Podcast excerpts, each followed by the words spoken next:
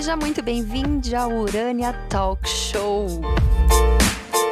Eu sempre tive vontade de ter um talk show, simplesmente porque sim, porque é muito legal. E eu resolvi fazer um quadro aqui no Urânia Pod, onde eu vou convidar pessoas para falar de assuntos interessantes. Interessante é muito relativo, mas é porque são interessantes para mim. Espero que seja interessante para você também. A minha convidada de hoje é a Ana Paula. Jurkevics, é assim que fala? Jurkevics, Jurkevics. Aí fica a gosto do cliente, como eu costumo dizer. a Ana trabalha com terapia floral, também trabalha com astrologia. E eu quero conversar com a Ana hoje sobre o caminho dela dentro da espiritualidade, do desenvolvimento da espiritualidade dela e desmistificar um pouco esse caminho. Vamos lá! Então, oi Ana, Oi, Pati. Menina Urânia. Obrigada por ter aceitado o meu convite. Eu que agradeço. ter você aqui. A Ana também é a minha terapeuta, by the way, né? Minha é. terapeuta floral. Eu chamo ela de minha, minha bruxa da guarda, porque ela me salva sempre. Aliás, ela é genial, eu recomendo demais o atendimento dela. Ela é Obrigada. profundona, profundona. E vamos começar falando um pouco disso, Ana. Fala, conta pra gente seu sol, ascendente e lua. Vamos começar por aí, hum. falando um pouco desse mapa. Então, meu sol, meu sol, ele é, eu sou canceriana. E o meu sol uh, habita a casa 8, falando sobre ser hum. profunda, né? Hum. Então, eu tenho sol em câncer na casa 8. O meu ascendente é Sagitário. E a minha lua é escorpiana. Chique, gente, chique, profundíssima. É, dá um pouquinho de trabalho, mas a gente se adapta às profundidades, às profundezas, As profundezas também, né? né? É. Conta um pouquinho de você, como que é o seu trabalho hoje, o que, que você faz hoje. O que eu faço hoje? Bom, no meu caminho, a gente acaba agregando muito conhecimento de diversos setores que a gente vai desenvolvendo. A base da minha formação e do meu trabalho é a terapia floral e a astrologia, né? E eu não consigo desvencilhá-las, inclusive, porque é, é, a parte da minha base de formação terapêutica vem daí de duas pessoas maravilhosas que você conhece uhum. também e que eu fui aprendendo junto a coisa da terapia floral e da astrologia. E como a astrologia fala muito desse caminho de autoconhecimento, e de fazer florescer o ser, de fazer expressar a própria natureza através do autoconhecimento na configuração do mapa natal, ah, o floral vem também muito, jun muito junto com esse propósito de ah, fazer o indivíduo florescer e manifestar a própria natureza nesse jardim universal em que habitamos. Então, acho que as duas coisas caminham muito bem uhum. juntas mas o, outros conhecimentos que vão sendo agregados, que não são só de fundamentação terapêutica, mas vem dessa jornada de conhecimento uh, da teosofia, do qual eu fiz parte um tempo, de um grupo de estudos teosóficos que agrega filosofias esotéricas, é, conhecimentos quânticos e religião comparada, né, que a gente fala. E os outros cursos que a gente vai incluindo aí nesse caminho, dentro das terapias energéticas, o reiki, os passes energéticos, a fitoterapia, a naturopatia, todo... e o tarô, né, que entrou depois na minha vida, o tarô, o baralho cigano, entrou depois, mas são vários conhecimentos que ficam agregados ali no atendimento, de acordo com o, a necessidade de cada pessoa. E tem um outro conhecimento que a gente acaba agregando que eu não uso tanto, mas que fez parte lá no começo da minha caminhada, que é a terapia quântica, que se utiliza de essências frequenciais uhum. para equilíbrio mais na parte física ali, sabe? Sim. Então não é o foco do meu trabalho, mas acaba agregando. Como eu disse, a base vem mesmo da terapia floral e da astrologia. Então conta pra gente um pouco da sua trajetória. Como que você chegou a se tornar terapeuta? Minha trajetória? Ai, a gente pode ser longo nesse podcast? Você sabe que eu tenho Pode. um pouco de dificuldade de síntese. Vamos lá. Quando eu comecei, na verdade, como terapeuta, eu, eu imaginava que um dia eu seria terapeuta depois de bastante tempo que eu já tinha começado a estudar essas coisas. Porque eu tive depressão pós-parto.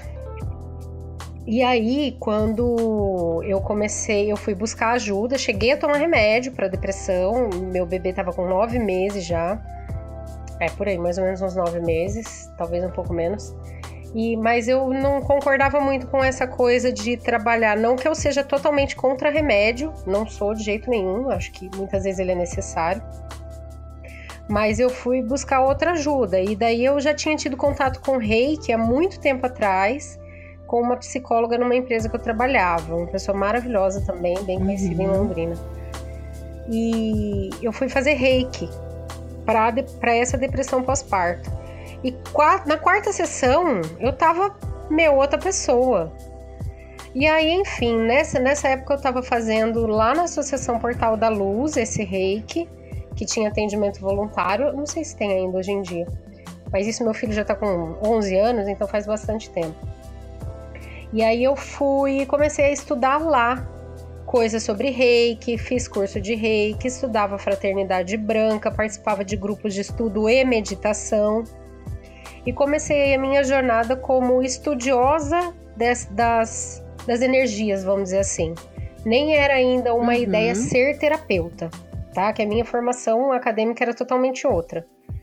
E aí eu empreendi nessa jornada enquanto conhecimento e autoconhecimento. Lá pelas tantas, já estudando várias coisas, adquirindo conhecimento nessa área espiritualista e energética, eu comecei a participar do grupo de estudos teosóficos.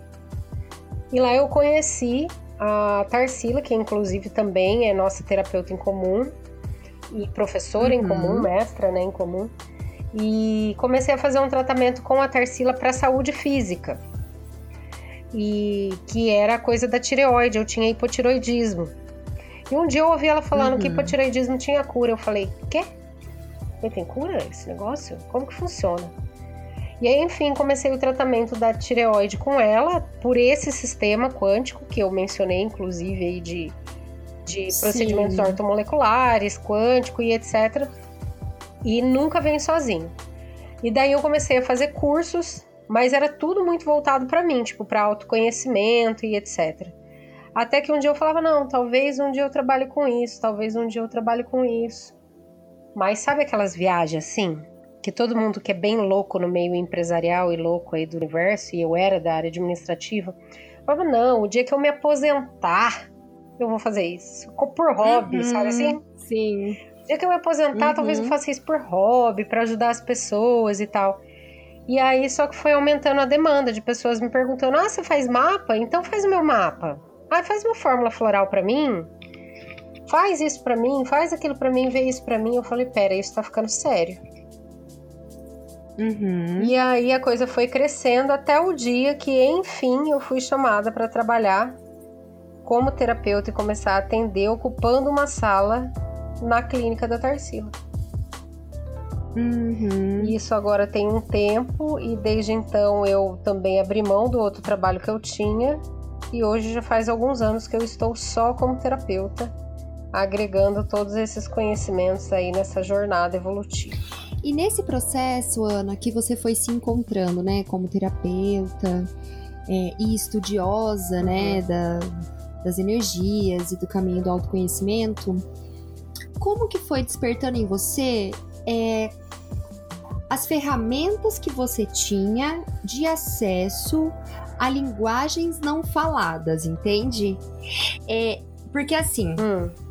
Eu não gosto, eu, eu tento para mim, pessoalmente, não mistificar, não tornar muito místico, muito inacessível essa questão da hum. chamada mediunidade, é, poderes da bruxaria, essas coisas que envolvem magia, enfim. Eu percebo que todos uhum. nós temos possibilidade de nos comunicar com linguagens que não são faladas, com linguagens do universo, com linguagens uhum. do inconsciente, com energias que são mais sentidas do que vistas, ouvidas, apalpadas, escritas, enfim. É, que são apenas uhum. outra, outra vibração né, energética que a gente consegue acessar com esses canais, com essas ferramentas, que podem ser trabalhadas ou não, mas todo mundo tem, né? Pelo menos essa é a, é a visão que eu tenho. Uhum.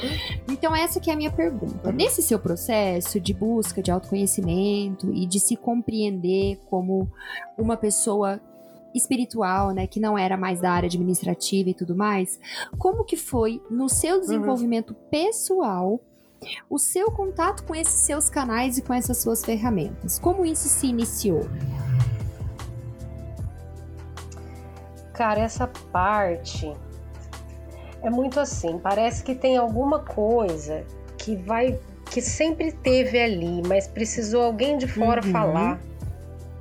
Precisa alguém mostrar para você, isso é isso. Isso é intuição. Isso é empatia. Isso é percepção. Sabe? É que a gente não tem, não dá nome, né? O ser humano precisa dessa linearidade de, de ter alguém de fora falando para você o que é.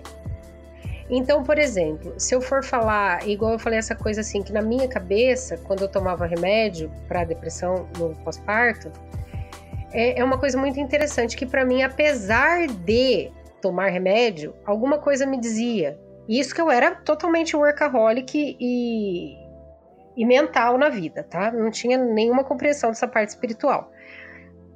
Eu falava, cara, mas não faz sentido uma dor que é emocional ser tratada com remédio. Então, desde essa faísquinha, assim, que estava lá atrás, já estava me dizendo alguma coisa assim, é, tipo, não é o caminho, não é esse. O caminho não é o remédio, o caminho não é o remédio.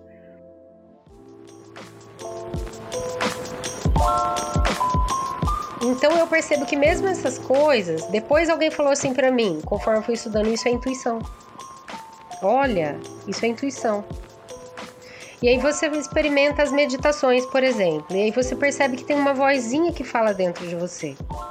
Essa, esse contato com as intuições e essa percepção, essa, é, essas sensações que você fala de ir descobrindo, é um movimento muito dessa coisa que o pessoal chama hoje em dia de despertar. Uhum. Porque é o despertar para si mesmo. Uhum. E aí, na nossa mente, a gente precisa dar nomes, a gente precisa identificar quando é a sua voz, quando não é a sua voz, quando você acha. E várias vezes a gente acha que tá ficando louca, né? Uhum. Ah, não, tô ficando louca, isso é porque plantaram na minha cabeça. Ok, aí você vai fazendo essa percepção consigo mesma. Em um, algum momento, e isso não, nunca dá para saber, é muito de pessoa para pessoa, em algum momento na sua jornada, você percebe que essa voz está falando, que fala com você, ou esse sentimento que você está tendo numa situação, ele não é seu. Fala, pera, eu tô sentindo o que a pessoa tá sentindo. Pera, eu tô intuindo tal coisa que a pessoa falou. E às vezes você consegue perceber a pessoa antes dela falar. A hora que ela vai abrir a boca, você já sabe que ela vai falar. Uhum. Só que eu, eu percebo assim, uh, para mim, Patrícia, primeiro começa em mim. Eu ouvi a minha intuição falando comigo a respeito de mim. Uhum. No processo, conforme a coisa vai se abrindo, e aí você percebe que você está conectado ao outro e que é a alma do outro ou a energia do outro que está falando com você. Uhum. E aí ela vai falar com você através das diversas ferramentas. Sim. Vai falar com você através do mapa, vai falar com você através do tarô, vai falar com você através da percepção da energia das mãos no reiki e, muitos da, e muitas vezes de canais que são muito comuns e a gente costuma ignorar, né? Esses dias eu tava tendo uma conversa com uma pessoa que é bem, tipo, totalmente fora desse universo. E ela me fez uma pergunta assim: Ah, você conhece aquele encantador de cães? sabe? Aquele hum. cara que ele adestra cães, né? E ela falou: aquilo uhum. lá é meio místico, não é? Não, tem misticismo lá. E eu achei muito engraçado essa pergunta dela, porque não é místico. O cão, ele interpreta as nossas microexpressões faciais. Sim. Assim como um bebê consegue perceber no ambiente se existe tensão, se o ambiente é seguro ou se não é. E esses Sim. são canais naturais, tanto dos humanos quanto dos animais, que como a gente não está habituado, né, como eles não são usados academicamente, como não se pode né, mensurar dessas formas Exatamente. palpáveis que o ser humano gosta de mensurar, a gente coloca ele nesse lugar. Ah, isso é místico. Imagina se o cachorro sabe o que eu tô sentindo, eu tô pensando. Ele sabe. O bebê sabe. Nós sabemos. E eu ainda lembro que eu, eu falei assim para ela: se você tá aqui conversando comigo e eu tô desconfortável com o que você tá falando para mim, você concorda que você sente? Você percebe que eu não tô confortável com esse assunto? Ah, é verdade. Mesmo se eu não te falar nada, mesmo se eu não mover um músculo do meu rosto, você não vai perceber? Ah, é verdade. Porque a gente tem canais, né, Ana? Canais de percepção, canais que, que sentem e percebem essa comunicação né, além das ferramentas que a gente pode usar e que a gente consegue nomear, né, como astrologia, tarot, uhum. reiki e tudo mais, nós temos canais outros, né, de percepção que se comunicam com o outro, né? Totalmente. A gente, quando a gente usa essas ferramentas que eu mencionei, ele ainda ganha essa, esse ponto de vista mais místico, né? Uhum. Que, que a gente fala, porque parece que você precisa ser um mago para entender isso. E o que, que é um mago? O mago não é aquele cara conectado à natureza? Uhum. Então, se tá tudo na natureza, eu nem preciso de ferramenta.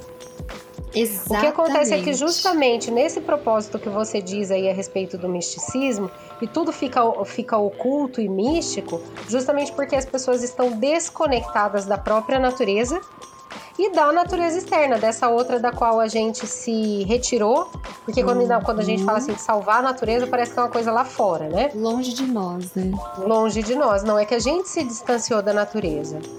Ao passo que se você faz todo esse trabalho de desenvolvimento e se aproxima da natureza real de quem se é, e mesmo dessa natureza que a gente julga lá fora, que é a árvore, a planta, a água, o bicho e etc., tudo isso fica mais latente. Sim.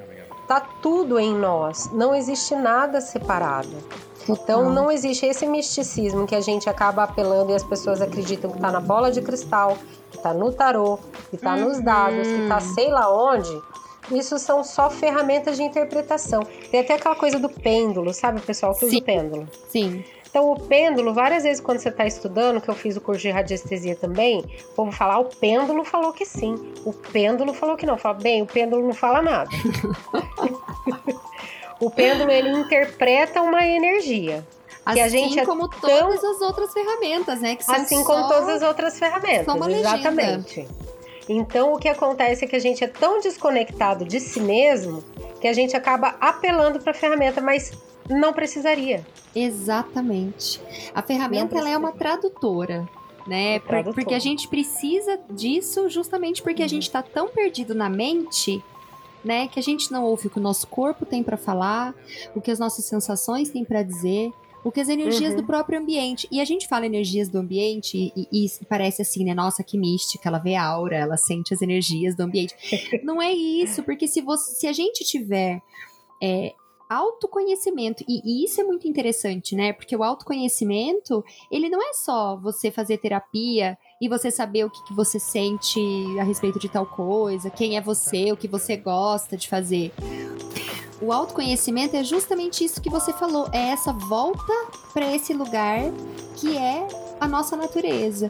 E é um conhecimento tão profundo de si mesmo e, e e, e dessa consciência de fazer parte de um todo que você começa a se comunicar consigo mesmo, com seu corpo, com as suas células, com o seu ambiente de uma forma muito mais nítida.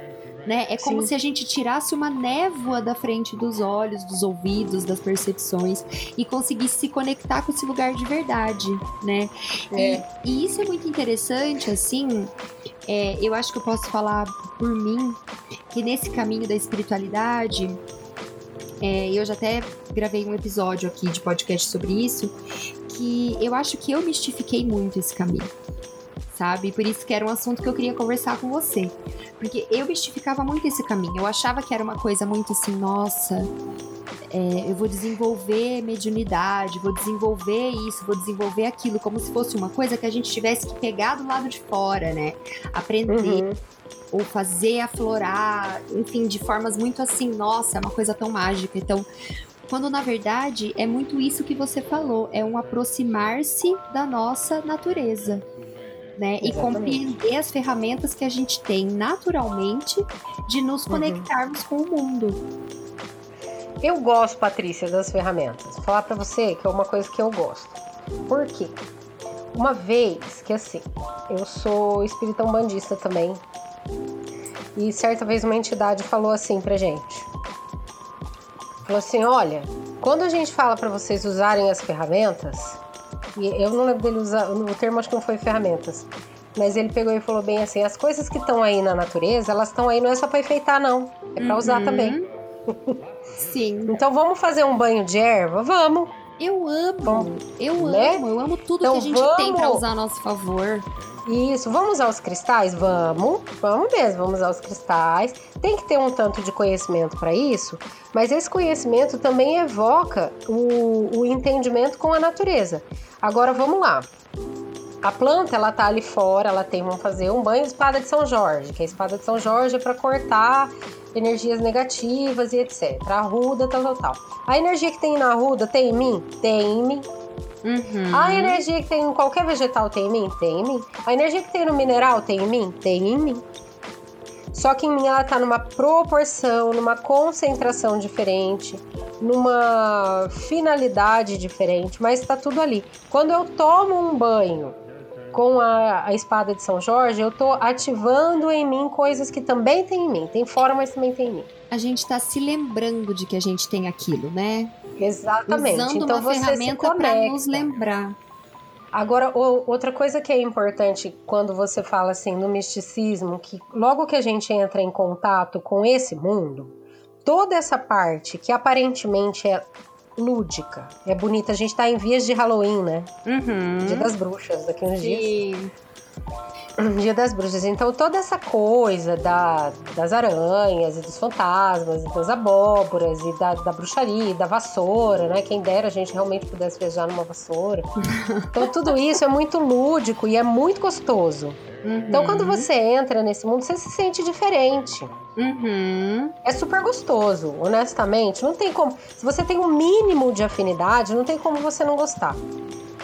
Porém, depois que você entra, cai nisso, que você descobre que aquilo ali é, é muito mais é o, é esse aspecto lúdico. Uhum. E, e o ser humano, por que, que o ser humano precisa disso? Por que, que chama atenção? É, tem uma coisa que eu sempre falo, eu não sei se a gente já conversou sobre isso, que o ser humano precisa muito dessa. Uh, não é nem do misticismo, o ser humano precisa do mito. Uhum. O ser humano precisa da história que o Game of Thrones lá falou lindamente. Um dia eu vou decorar essa história na vida. É, o ser humano precisa de uma história, ele precisa de um momento épico. Uhum. Então, assim, beleza, vamos fazer um, é, um ritual para lua nova. Ok, vamos fazer um ritual para lua nova. Se a gente só sentar e fizer uma oração para lua nova, já vai ser válido. Ah, Sim. mas se a gente puder colocar uma roda com fogo, com canto, com xamã, com tambor, com blá blá blá, vai ser muito mais legal. Sim. Né? Precisa? Não precisa. Não precisa. Mas evoca algumas forças, até porque tudo isso é vibração. Tambor é vibração. Uhum.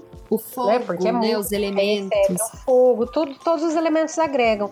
Mas não tem nada de místico nisso, inclusive. É uhum. um retorno à natureza. Exato, exatamente. E quando que você percebeu nesse caminho da espiritualidade que você queria é, uma sanga, vamos dizer assim, que você queria um lugar, um grupo, uma doutrina, uma religião, um lugar para te direcionar. Como que foi o seu caminho até chegar na Umbanda?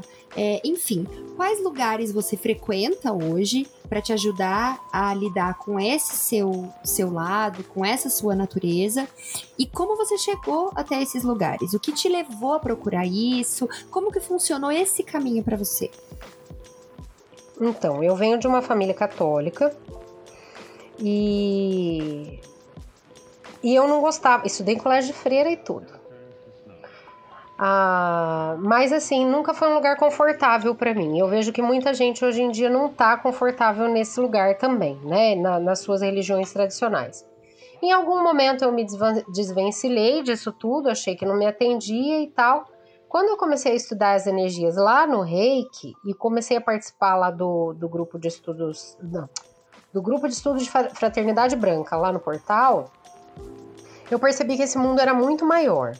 Só que eu não queria estar em nenhuma religião, mas eu queria entender mais sobre como essa espiritualidade aberta se expressa. Aí que eu fui saber que existia o Wicca, aí que eu fui saber que existiam os mestres da fraternidade. Aí foi abrindo um monte de coisa para mim. Mas ao mesmo tempo eu não queria participar de nenhuma religião, então eu meditava, mas eu não queria ser budista. Uhum. Aí eu meditava numa outra linha, mas também não queria ser hinduísta e também pratiquei yoga. Ok, yoga, massa, acho que é uma ferramenta fantástica também mas também via que não era por ali. E eu, na verdade, nunca quis ter outra religião, mas eu queria entender mais, aprender mais. Eu sou uma pessoa que eu tenho Vênus em Gêmeos, né? Além do ascendente em Sagitário, que uhum. também tem essa coisa muito curiosa e de, de transcender o entendimento para um modo mais filosófico e tal. Ok, e aí quando eu caí na teosofia, eu gostei muito. Não porque eu achei que fosse que a teosofia não é uma religião, uhum. mas eu achei ali um grupo. Porque o ser humano, eu acho que a gente tem isso de querer participar de um grupo desde a adolescência, né? Todo mundo uhum. quer se sentir pertencido. Mesmo que seja aquele grupo que é o grupinho dos excluídos, mas é um grupo. Sim. Né? O grupo do, do sem grupo. O grupo do sem grupo, por aí vai. Então todo mundo quer se sentir pertencido de alguma maneira. E lá na teosofia eu gostei muito porque evocava a filosofia. Então, até você estava falando a coisa dos véus, a gente vai tirando nuvens assim da frente. Tem dois livros fantásticos da Blavatsky, que é uma das fundadoras da, da teosofia, que é o Easy Sem Véu. Uhum. Ela vai retirando os véus e tal. Enfim, e aí a teosofia fazia, para mim, evocava uma coisa muito interessante, que é o estudo de religião, filosofia e ciência comparada. E dentro da teosofia, as várias vertentes. Tem, tem pessoas, teósofos, que são aprofundados em budismo, aprofundados em hinduísmo, aprofundados até no cristianismo e por aí vai, mas que discursam de uma maneira a encontrar o que tem de comum entre todas essas filosofias. Muito bacana. Ali eu achei que eu tinha achado um grupo para participar e que na verdade era livre de dogmas e etc. Depois eu descobri que não. Também existem dogmas até, não dogmas, mas existem restrições ali. Mas aí é o entendimento que vem desde a minha mãe mesmo dentro da igreja católica, ela falava assim: onde tem ser humano, tem erro. Onde Sim. tem ser humano, tem coisas equivocadas. Então, assim, eu encontrei vários equívocos ali também, não tem problema. Só que ali o pessoal meio que, tipo, se entende, não tem problema você discordar. E aí é ótimo, né? Eu me senti bem ali também porque eu podia discordar, inclusive. Em dado momento, só que daí nisso tudo, eu vim, a minha intuição foi aumentando, a minha conexão com a espiritualidade foi aumentando, e aí eu comecei a sentir essa intuição meio que. Sabe quando as coisas vão ficando muito. É, muitas coincidências começam a acontecer? As sincronicidades. É. E aí eu ia no, no cantinho, no, no cantinho Pai João de Aruanda, aqui de Londrina, porque eu gostava do ritual, achava bonito. Não porque eu era um bandista. Eu achava bonito. Em dado momento, eu recebi um convite para estudar Umbanda. E aí minha Vênus em Gêmeos gritou: Ê, vamos estudar Umbanda. Uhum. E dentro da teosofia tinha caído um livro sobre Umbanda esotérica na minha mão. Que era um cara lá de. que é um teósofo, que é um. que vai pela linha da Umbanda lá de Porto Alegre, da Escola Teosófica de Porto Alegre. E aí as coisas começaram a ficar sincrônicas, assim, sabe? E aí eu falei, beleza, vamos lá estudar esse negócio de Umbanda. E fui estudar. Menina, e eu comecei. Aí o meu contato com os meus guias começaram a ficar mais fortes.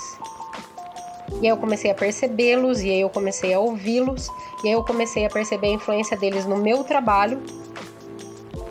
E aí eu fiz um curso de magia divina do fogo, que também para mim. Esse curso falar. ele é de, de qual vertente? De onde veio esse curso? Então, esse curso ele é criado, foi criado pelo mestre Rubens Saraceni, que é o vamos dizer fundador, ele que inaugura a vertente da Umbanda Sagrada no Brasil uhum. e inaugura o estudo da Umbanda, porque até então a Umbanda é muito prática, uhum. né? Então ele inaugura no, no Brasil uma a, a escola teosófica. sabe? A escola teosófica, a escola, a escola de Umbanda, que tem Umbanda EAD e tudo mais lá em São Paulo. Então, o que acaba acontecendo é que em dado momento, não vinculado a Umbanda, um mestre de magia no plano espiritual é, traz, através do Rubens Saraceni, a manifestação do estudo dos graus de magia divina. Mas magia, vamos lá, magia não é do Rubens Saraceni. A magia, e tanto é que existem várias outras escolas de magia no Brasil e no mundo. Essa magia divina também tem uma escola que ajuda a gente a entender os símbolos, os graus e a manifestação na de como essa magia se expressa na natureza através de um rito, ok? Uhum. E o primeiro grau de magia, que é o grau iniciático dessa escola de magia fundada pelo Rubens Saraceni. E, nossa, vai me fugir agora o nome do mestre dele, da espiritualidade. Tudo bem.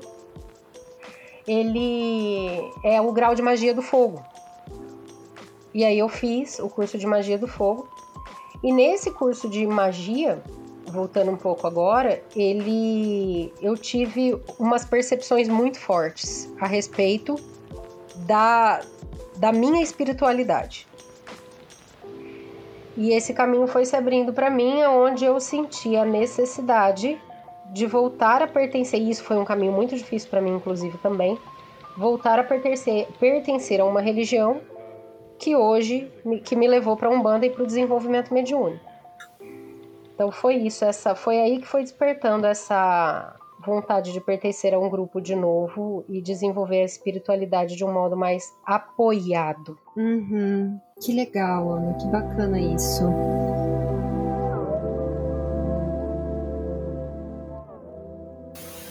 E você acha que esse caminho, né, de encontrar um lugar, né, para apoio, ele é um caminho que é um caminho que todo ser humano em algum momento vai acabar trilhando ou ele é para algumas pessoas é assim, para outras não. Como que você acha que isso funciona dentro da sua concepção? Ó, oh, dentro da minha concepção, eu acho que seria o ideal. Vou te dizer por quê. E não é que eu defenda que todo mundo tem que ter uma religião. O que, tá, o que eu vejo acontecer é que as pessoas vivem essa busca de um modo desenfreado, assim como outras coisas. Uhum. Você traça aí o paralelo na correspondência da internet, por exemplo. Uhum. Tem muita informação. Sim. Muita. E aí, se você não tem um apoio, um referencial um pouco mais aprofundado, acaba acontecendo igual uma pessoa que eu vi esses dias. Ela fica assim: todo mundo estuda um pouquinho de cada coisa. Uhum. Aí a uhum. pessoa tá lá acreditando que é super good vibes. Sim. Só porque ela ouve frequências no YouTube. Uhum. Então fica a coisa sem referência, né? Fica sem referência, fica superficial, fica um pouquinho de conhecimento de cada coisa. Uhum. E aí outra coisa que é assim, ó, eu aceito o que faz bem para mim. Aquilo que me incomoda eu não aceito. Hum, sim. Que é outra e, coisa. E... Então, eu vou até aqui. A sua religi essa religião, a partir daqui, ela me incomoda, então eu não quero mais. E aí a gente entra no lugar que eu acho que, na minha humilde opinião, é uma das grandes importâncias do caminho espiritual, do, da escolha de ser bruxa, de conectar-se consigo mesma, enfim, o nome que quiser dar, que uhum. é o do uhum. trabalho das próprias sombras, né? Que é o olhar para si mesma, olhar para o que incomoda, enfim. Exatamente. E quanto menos referencial a gente tem também, eu acho que fica mais fácil as duas coisas, né? A gente nega qualquer coisa uhum. e a gente aceita qualquer coisa também, né? Qualquer coisa Exatamente. pode ser verdade. Porque qualquer, exatamente isso, qualquer coisa é verdade. Que cai nessa tal, se a gente entrar agora na questão da política, era da pós-verdade. Exato. Então vira uma coisa de pós-verdade até no aspecto espiritual. E aí o povo faz uma bagunça e aí Nossa, e tem muito isso, né, Ana, pós-verdade no mundo espiritual, muito. Muito, muito. Então as pessoas se perdem. Então não é que precisa, voltando àquilo que você falou, eu não acho que precisa. De verdade, não precisa. Mas eu vou inclusive falar uma coisa que foi o que eu ouvi o dia que eu procurei um terreiro de Umbanda, que eu, eu cheguei nesse terreiro que eu tô hoje em dia, que é um terreiro fechado. Então ele não é aberto para atendimento ainda, é só um centro de estudo e desenvolvimento mediúnico. Uhum. Eu tinha sonhado com ele antes. Nossa, que demais. Foi inclusive muito louco, que assim, eu tava sonhando, eu sonhei que eu tava procurando, olha que simbólico, eu tava procurando uma casa para alugar. no meu sonho. Uhum. E eu passei por na frente de uma casa assim e entrei. E ela era bem pequena na entrada, mas a hora que eu entrei ela era enorme e estava em construção. Olha. E aí um irmão veio até mim me receber, que disse que ia me mostrar a casa. E bateu assim a mão nas minhas costas e falou assim para mim, irmã, eu sei que você acredita que a humanidade não precisa, como é que é? A espiritualidade não precisa da religião mas o ser humano ainda precisa. Olha. Falei, ok. Então vamos lá estudar essa religião então. E o dia que eu cheguei nessa casa, nesse lugar para estudar, cheguei lá para estudar, era a casa que eu tinha sonhado. Que demais. Enfim, então não tô querendo, né, colocar assim, tipo, ah, procure uma religião. Para mim funcionou bem. Uhum. E eu acho que funciona bem ainda por causa dessas coisas, porque te exige. Óbvio se você tá num lugar igual assim, tem terreiros e centros por aí que cobram coisas absurdas, que falam coisas absurdas, e é por isso que você tem que estar tá alinhada consigo mesma. Uhum. Inclusive, fazer esse trabalho de encontro com a própria natureza é muito importante para não deixar que essas verdades dos outros te, te sejam enfiadas goela abaixo. Então tem terreiros por aí que fazem cobranças absurdas de valores e etc, que é uma coisa muito louca. Então também isso não é, não é bacana. Mas vamos lá. Eu tô num lugar que me agrega e que ajuda a desenvolver o melhor em mim, pode ser qualquer religião, qualquer grupo de estudo, qualquer grupo filosófico que te dê apoio e te dê base para crescer, porque senão o povo surta. Eu Sim. defendo essa postura por causa disso. Necessário, não vejo como necessário. Não para a espiritualidade. Uhum. Mas o ser humano ainda precisa muito desse referencial, desse apoio para sustentar e dar suporte para sua busca. Que legal. E o que, que você sente hoje que que é a maior dificuldade que você tem encontrado nesse caminho? Tem alguma dificuldade, aliás, que você tem encontrado nesse caminho? De ter encontrado um grupo ou no O caminho da, do autodesenvolvimento, do, da sua busca, enfim. Ai, Patrícia, as dificuldades são muitas. Gente, existe uma dificuldade muito grande de desapegar daquilo que não é seu, mas ao mesmo tempo é muito difícil perceber o que não é seu. Uhum. Entender o que não é seu, porque tem coisa que a gente toma tanto para si que essa percepção é muito difícil. Eu acho que uma, uma dificuldade que é meio geral e é para mim também é o aquietar.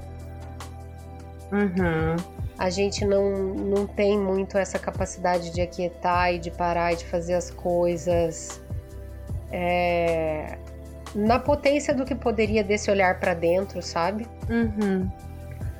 E agora, especialmente para mim, teve um momento que daí eu já estava dentro da Umbanda e que me marcou demais, que é a disciplina. Uhum, legal. A disciplina eu acho que ela pega para todo mundo também, porque ela encontra isso que a gente acabou de falar acerca de aceitar aquilo que você não gosta.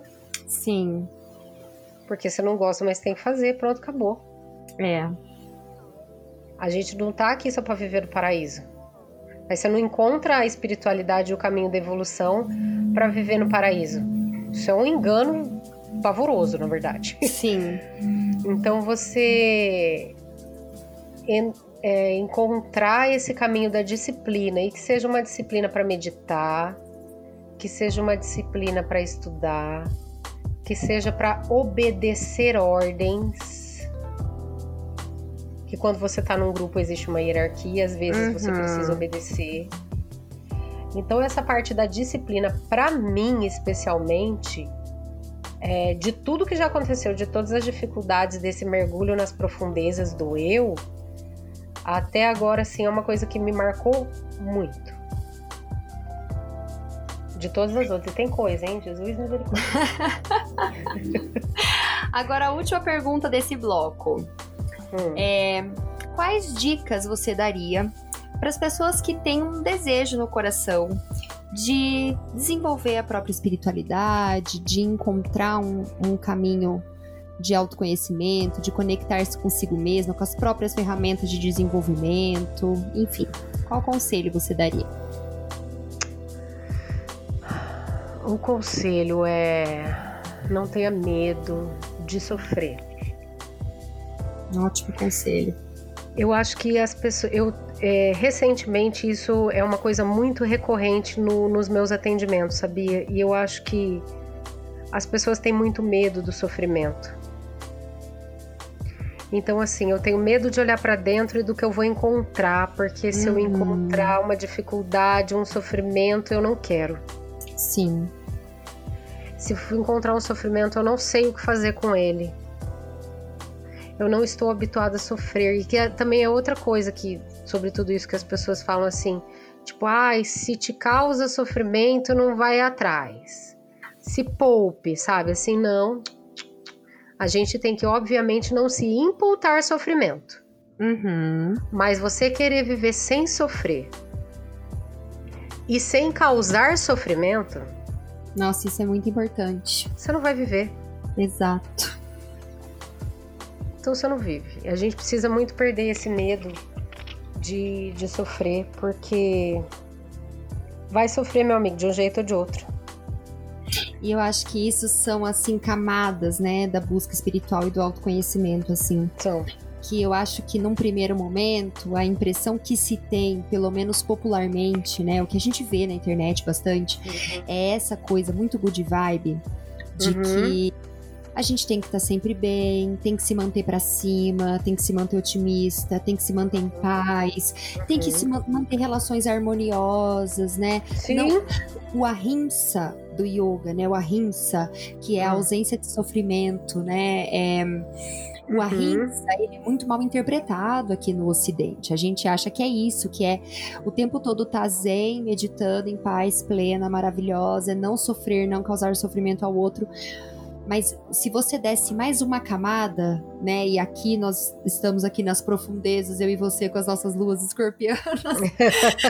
se você mais uma camada, né? Você percebe que a realidade e a, o, o que faz a gente crescer é permitir o sofrimento, né? Encarar Exatamente. o sofrimento. É, às vezes você vai fazer o outro sofrer e tá tudo bem. E é você vai aceitar fazer. que você vai fazer o outro sofrer, que o outro vai te fazer sofrer, e aceitar que isso é estar encarnado, é ser um ser humano, né? Exatamente. E, e mais, tá? Não é porque você desencarna também que o sofrimento acaba. Pode exato, esquecer. Exato, exato. Eu acho muito engraçado quando eu tô atendendo alguém que fala assim que pensou em se matar. Eu falo, pra quê? Ah, que daí acaba o sofrimento. Eu dou risada. Que ilusão. que ilusão. e, e, aí. Né, o sofrimento ele faz parte, né? Essa é. coisa de, ah, eu sou pura luz, tudo é pura luz, só luz e amor. Esse lugar, gente. Ele não, não existe. Não existe. A gente tá mas, na dualidade, né? Mas ao mesmo é... tempo, Patrícia, eu tenho uma coisa que precisa ficar clara. Hum. Porque também é outra coisa que a gente que é terapeuta especialmente cai. E aí a gente vai voltar pro budismo, falar para encontrar o caminho do meio. Uhum. Por quê? Uhum. Porque essas nossas luas escorpianas, ainda para nós, é, é, vamos dizer assim, é relativamente mais fácil, entre aspas, falar desse sofrimento e desse mundo mais sombrio. Mas uma coisa que acontece muito entre nós terapeutas é um vício no sofrimento. Total, mergulhar nas profundezas, não sair nunca mais e ficar não cavando, nunca mais. né? Exato. Procurando sombra para analisar, procurando Isso. sombra para tratar. Isso acontece demais. A gente vê, você já deve ter atendido, não sei se quando a gente conversou, eu já passei por isso também com você. Mas a gente percebe, a pessoa chega assim, ai, ah, porque tudo é complexo, tudo é complicado, tudo. Calma, gente tem Exatamente. o sofrimento, mas não vicia nele, porque você não evolui só nele. Uhum. E aí a pessoa tá, dias... tá, tá, tão empolgada em evoluir, evoluir, evoluir, que ela acha que quanto mais ela sofrer, mais ela vai evoluir. Calma. Nossa, total, Ana. Esses dias na, eu, eu estudo Vedanta, né? Esse é o, o lugar que eu encontrei, né? De de colocar esses limites, assim, né? De, de, de, sentir que eu tô apoiada, amparada por alguma coisa. É, e esses dias, numa aula, o meu professor falou sobre isso. É, a gente acha que ai, tem, tem muito crescimento no sofrimento. A gente pode crescer sem sofrer o tempo inteiro. A gente vai sofrer, E isso não quer dizer que o sofrimento veio para me ensinar. Não, se você aprende com o sofrimento, que bom. Que bom que você tá usando o sofrimento para aprender também. Sim. Né? Você torna ele útil. Mas não quer dizer que todo aprendizado venha do sofrimento. Exatamente. O aprendizado está na vida, 24 horas por dia, Aham. né? E é bem isso mesmo. Eu acho que é entender esse lugar, é chegar nesse lugar. E aí, essa é uma outra camada, né? Do É, que você autoconhecimento. tava falando de camadas, né? Essa é Exato, outra é camada. uma outra camada. É entender que nem tudo é luz, a gente não é só good vibe, só paz, só plenitude e tudo mais. E nem tudo é só sofrimento, só sombra, só cavucar sombra. Eu passei por essa fase total, assim, de ficar mergulhada nas minhas sombras, procurando sombra, lendo livro pra achar sombra, fazendo meditação pra achar sombra. Uhum. E isso é um vício, É, e isso nos afasta da vida real também. também. Também é escapismo. Uhum. É o escapismo lá pro mundo de Hades, mas é escapismo, É escapismo, é isso mesmo. né? Enfim, profundas como sempre. Né? Vamos passar para a segunda Muito bom. etapa da nossa conversa, que ela é mais levinha, eu acho. Vamos Hum. ver. Vamos lá. Que é são perguntas mais bobinhas Hum, e vamos ver o que que dá. O nome mas que são sessão parte da vida, a gente acabou de falar, parte né? da vida, exato. É a leveza da vida, gente. Ao lado da leveza. Vamos pro equilíbrio aqui nesse talk show. Vamos. Vamos passar agora para o nosso caderno de confidências. Ai, meu Deus, que medo. Hum.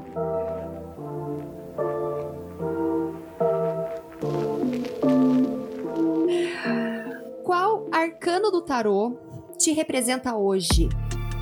Hoje, cara, Nesse momento da vida. Nesse... totalmente louco. Ai, que delícia! Me jogando no mundo, literalmente. Ai, que gostoso! E qual te representava anteriormente? Antes do louco? Antes do louco. Ou na sua juventude? Que- em qual outro arcano do tarô você já se viu? Hum. Ai, meu Deus, essa tá mais difícil. Quem que vem assim? Acho que o carro. O carro. O carro. Acho bem sua cara. Eu já fui muito carro na vida. Cada hora um cavalinho tomando conta, mas sempre correndo. É, Tem algum signo que você odeia? Nossa, nessa altura da vida. Que eu odeio. Meu Deus, eu acho que não. Algum signo que você ama e que você adoraria ter no seu mapa, mas não tem?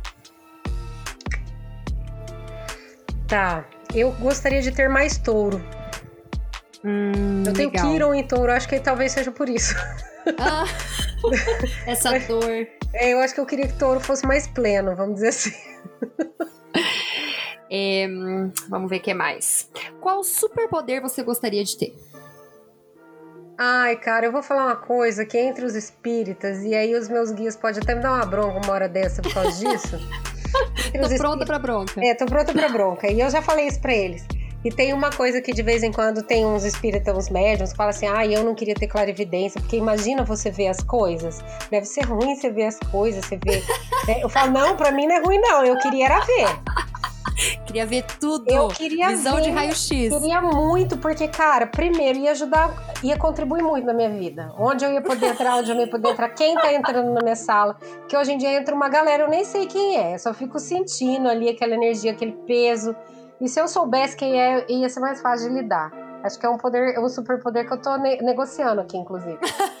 Quem sabe ele aparece ainda nessa quem vida. sabe, né? Tô- eu, eu seja merecedora, ou quem sabe eu venha ter equilíbrio pra isso, né? Que talvez eu não tenha equilíbrio pra tê-lo também. Tem tudo isso, né? Mas eu gostaria, sim.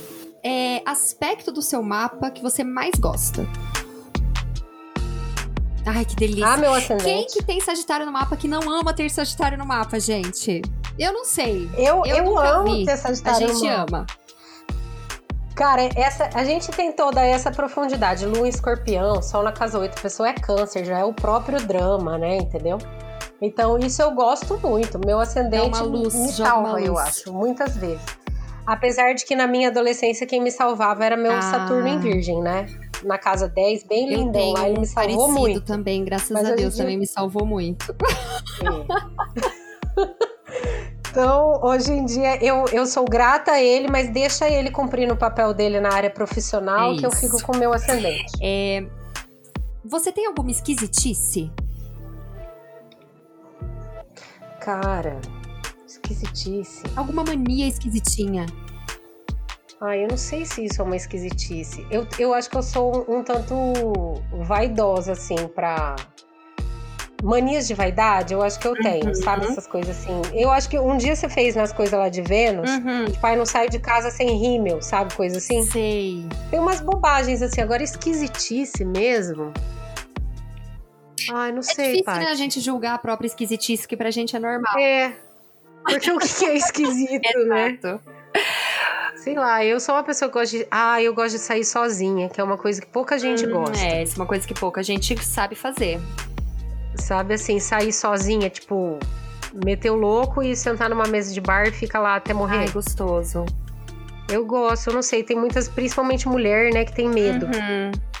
Eu não tenho medo e de vez em quando eu faço questão de fazer isso. Pra onde você iria se você pudesse viajar no tempo? Se eu pudesse viajar no tempo.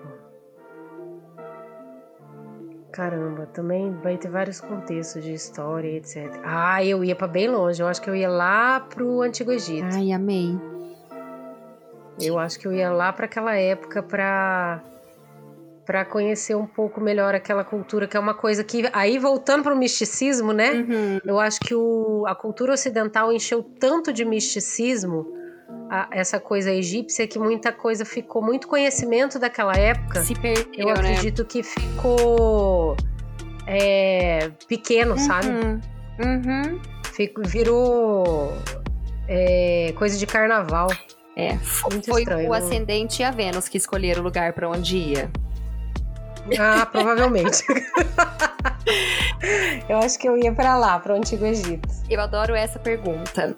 Se você tivesse Hum. no corredor da morte, qual seria a sua Hum. última refeição? Ai, última refeição. Ai, eu- isso é uma esquisitice. eu acho que eu ia pedir uma pamonha salgada. Delícia! Resposta inesperada. Eu amei. Cara, eu adoro. Pensa uma coisa que eu adoro. É Onde queijo. tiver, eu como, cara. Eu adoro pamonha salgada. Com queijo. Com Ai, que queijo. delícia. Nossa, me deu até vontade agora. Uma, Acho que seria essa. uma bobagem que te irrita. Uma coisinha boba, assim, que você sabe que é uma bobagem, mas que te irrita loucamente. Ai, barulho de relógio, tic-tac. Hum, pega, né? Pega. E aí eu vou falar pra você, isso me irrita em qualquer. Eu, eu falo assim que a coisa do barulho, ele me irrita os barulhos que são intermitentes, Uhum. que são repetitivos. Ele- eles me irritam assim de dar tique nervoso, todos. Gotinha caindo, assim, plique. Gota caindo. Eu já cheguei a levantar de madrugada no meio da chuva, no frio, pra tirar um pedaço de plástico que tava embaixo de uma goteira na minha casa. Senhor, eu faria o mesmo. É, me irrita profundamente. Um prazer que você tem vergonha de admitir que você tem. Um guilty Ai, meu pleasure. Deus. Ai, gente. é, tipo Ai, assim, talvez- eu assisto reality show de relacionamento. Ah, não, eu gosto de assistir vídeo de drenagem de abscesso. Que horror! Sabe? De cravo, de abscesso bem cheio de pus, sabe? Essas coisas assim. Vê, eu, esses dias que eu tava na casa de uma amiga minha, a gente ficou um tempão. Que prazer escorpião. Cara, juro, a senhor. gente ficou assim vendo um tempão um vídeo de cravo, mas tinha uns de dar água na boca. Isso é absurdo. É dar água na boca. É absurdo, chegar mesmo. Nossa. É bem nojento isso. Se você fosse uma pessoa famosa, né, uma pessoa que já existe assim famosa, quem você queria ser? A Cher. A Cher!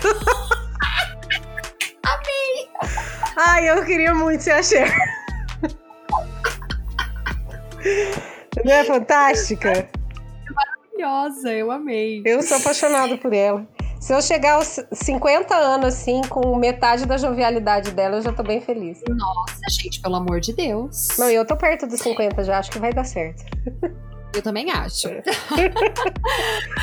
Fala três objetos, acessórios, enfim, coisas que, tipo, resumem você. Que se fosse, tipo, ai, você vai me desenhar, você não pode esquecer disso, disso, disso. Você não pode esquecer do salto alto. Hum. Não pode esquecer de ter uns anéis na mão. Uhum. E. Ah, isso não é um objeto, é parte de mim, que é um cabelão. O Mas, cabelão. Né, acho que o Mas cabelão... vale. Vale? Então é, o salto alto, os anéis e o cabelão. Sou. É, agora, para finalizar. Qual recado você gostaria de dar para Ana do passado? E de quando é essa Ana que vai receber esse recado? Ai, agora eu vou falar um lado meu que eu não falei em nenhum momento. Ah, não, eu falei no começo, quando eu falei do meu filho. Esses dias alguém me fez essa pergunta e você fazendo ela agora veio de novo na minha cabeça. Que é a respeito do meu filho. Eu voltaria lá naquele momento que eu tive depressão pós-parto. Uhum. E e teria dito para mim ter mais paciência, porque vai parecer um baita de um clichê isso agora, mas passa muito rápido a primeira infância da criança. Com certeza. Eu, eu voltaria lá e eu diria para mim: tenha, olha direito para esse bichinho. ele era muito fofo. Outro dia eu postei a foto dele no Stories, ele era muito fofo. Você olha direito para esse bichinho e curte.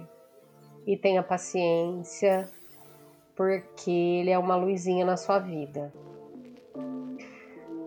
Eu voltaria em vários momentos, mas agora que você falou isso, a primeira coisa que vem é do meu filhote. E agora, por último, qual recado você gostaria de deixar para você daqui 20 anos? Caramba, a pessoa tá bem no ciclo de Urano e está perguntando isso pra mim. Vamos lá.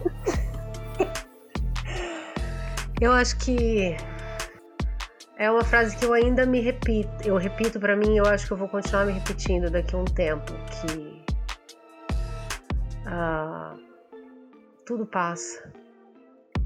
Isso que você está passando agora, seja o que for, lembra lá dos seus 40 anos? Isso também vai passar. Aquilo passou. Isso também vai passar. E você chegou onde você chegou por cada percalço que você teve e por cada dificuldade que você teve. Aproveita, curte aí os louros do seu caminho, porque também vai ter muitos com certeza para você estar tá comemorando agora. Mas lembra que toda dificuldade passa. Arrasou.